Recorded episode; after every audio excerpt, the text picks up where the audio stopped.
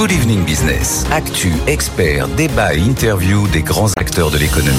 Allez, 18h14, on est de retour dans Good Evening Business. Et donc, nous avons quoi ce soir à décortiquer ensemble? Bah, Ces chiffres que nous a donné l'INSEE euh, ce matin. On va en parler avec euh, Stéphanie Villers qui est avec nous par, euh, par visio. Bonsoir Stéphanie, merci d'être avec nous. Vous êtes économiste, conseillère économique chez PwC France. Alors, qu'est-ce que nous a dit l'INSEE Première estimation de la croissance là pour le premier trimestre, hein, juillet à septembre plus 0,1%. Alors d'un côté, on se dit ah bah c'est quand même moins que les moins 0,6 du trimestre précédent.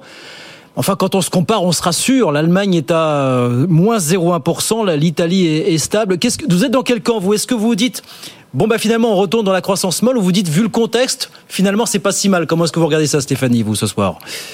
Oui, moi je trouve que en fait euh, c'est pas si mal que ça, surtout si on creuse un peu, hein, si on regarde les différentes du, du, PIB, on voit en fait que la consommation des ménages est peu ou pour partie puisqu'elle affiche une croissance de 0,7%. Donc c'est pas trop mal hein, dans un contexte inflationniste. Ça veut bien dire que euh, bien les, euh, les ménages commencent à être peu à peu euh, rassurés Hein, sur euh, en fait la, capacité à faire face à cette inflation qui commence quand même à se tarir. Alors, vous, hein? vous, vous, dites pas, pardon Stéphanie, vous dites quoi? C'est qu'est-ce qui se passe dans la tête du consommateur? C'est un consommateur qui est un petit peu moins anxieux ou est-ce que c'est un consommateur qui à un moment donné n'a pas d'autre solution, n'a plus d'autre solution que de puiser dans ses bas de laine finalement? Pour vous, c'est quoi bah, l'explication? Oui, alors on voit déjà il puisse pas tellement hein, dans ses baleines parce qu'en fait son taux d'épargne est en train d'augmenter. Hein, Il a atteint des niveaux records. Il est près, près de 19% de son, son, revenu disponible brut. Non, non, parce que c'est plutôt en fait un rattrapage des salaires qu'on est en train de d'observer sur, euh, sur par rapport à l'inflation. Ce qui rassure un peu euh, les consommateurs. On voit que la confiance de la consommation est en train hein, de repartir hmm. un tout petit peu, ce qui montre bien en fait que les ménages intègrent le fait que le pire est derrière eux, c'est-à-dire qu'en termes d'inflation, c'est-à-dire qu'on a connu euh, le pic inflationniste et, et euh, euh, ils considèrent que peu à peu, eh bien, euh, l'inflation va se ralentir, même si elle reste à des niveaux relativement élevés. C'est-à-dire que les ménages ne vont pas être totalement rassurés euh, en quelques mois, mais globalement, on voit une, une certaine forme d'apaisement, ce, qui les, euh, ce qui leur permet de, de, de dépenser un peu davantage. Oui, de, dépenser un petit peu davantage. Il y a quand même l'idée aussi qu'il faut rester prudent pour le consommateur, parce qu'on sait que je crois qu'il y a une prévision d'inflation l'an prochain à 2,4 ou 2,7, je n'ai pas le chiffre exact, vous allez me, me, me le dire. Euh, est-ce que c'est pas un petit peu trop optimiste? Voilà, est-ce qu'on va se rendre compte que finalement l'inflation peut-être décélère, mais qu'elle va rester encore à des niveaux assez élevés pendant un certain temps finalement hein?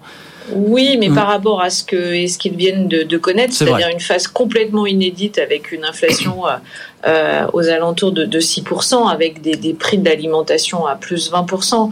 Euh, de, de l'énergie euh, de même. Je pense qu'aujourd'hui, en fait, cette accalmie, même si on n'est pas revenu à des niveaux de prix euh, d'avant crise Covid, c'est quand même le premier signe que mmh qui, leur permet euh, d'être rassurés. Ça ne veut pas dire que tout va bien, parce que de toute manière, on voit bien que le niveau de croissance est relativement faible, parce qu'on est à 0,1%. Mais si on regarde par rapport au trimestre précédent, on, voit qu'il y a cette amélioration. Et puis il y a la deuxième, le, la deuxième composante du PIB, hein, qui est l'investissement particulier des entreprises, qui reste tonique, ce qui montre bien que les entreprises françaises sont résilientes. Et ça, c'est la deuxième bonne nouvelle. Est-ce qu'on risque pas quand même de prendre dans les prochains mois les effets de tous les resserrements monétaires euh, qu'on a subis ces derniers mois en zone euro, qui n'ont peut-être pas encore véritablement produit tous leurs effets sur, sur l'activité, sur la demande, sur l'investissement finalement? Non, mais bien mm. entendu, mais mm. on, a annoncé en fait ces effets euh, néfastes sur l'investissement depuis le début de l'année.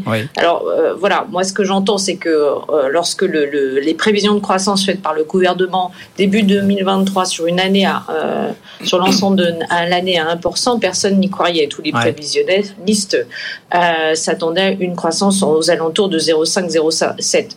Aujourd'hui, en fait, il faut quand même se réjouir entre guillemets de notre capacité à tenir le, le choc et, et, euh, notamment comparativement à ce qui, ce qui, se passe euh, en Allemagne, comme vous l'avez annoncé en préambule, ils font bien moins que, que nous. 1% de croissance cette année. Donc c'est toujours l'objectif du gouvernement officiellement. Est-ce que vous y croyez à ça? Bah, On est, déjà un acquis à 0,9. Donc donc c'est euh, bon. il faut...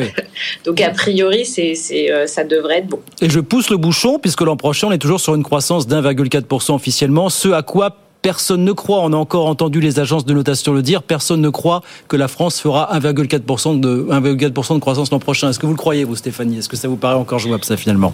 Bah, En fait, moi, là, ce qui m'inquiète, c'est euh, ces nouveaux aléas, ces nouvelles tensions euh, géopolitiques euh, qui risquent, en fait, de malmener de nouveau les l'énergie. Donc il faut porter une attention quand même de ce, ce côté-là. C'est en fait des vents contraires hein, qui pourraient venir encore perturber davantage hein, notre, notre conjoncture. Donc il faut quand même euh, compte tenu hein, des différents éléments qu'on a depuis, euh, depuis euh, quelques semaines, rester prudent sur, sur la fin 2023 et début, et début 2024. Bon, un des, un des signaux à surveiller en, France même, est-ce que ça sera l'issue des négociations commerciales qui vont débuter très vite entre les distributeurs et les, industriels finalement? Est-ce que c'est là qu'on peut peut-être du côté du gouvernement espérer quelques signaux d'espoir finalement pour les prochains mois pour vous?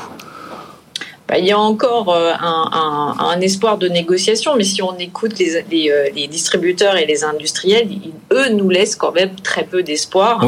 Hein, euh, vraisemblablement, les, prix de l'alimentaire vont rester à des, à des niveaux élevés d'ici la fin d'année. Ça fait aussi partie des choses qu'il va falloir apprendre à, à, intégrer. Merci beaucoup Stéphanie, en tout cas. Merci infiniment d'avoir été avec nous ce soir. Stéphanie Villers, économiste et conseillère économique chez PwC France. Bah voilà, on satisfait quand même dans le contexte actuel de cette maigre croissance, mais croissance quand même du PIB français, plus 0,1%, donc au troisième trimestre, nous a dit l'INSEE ce matin.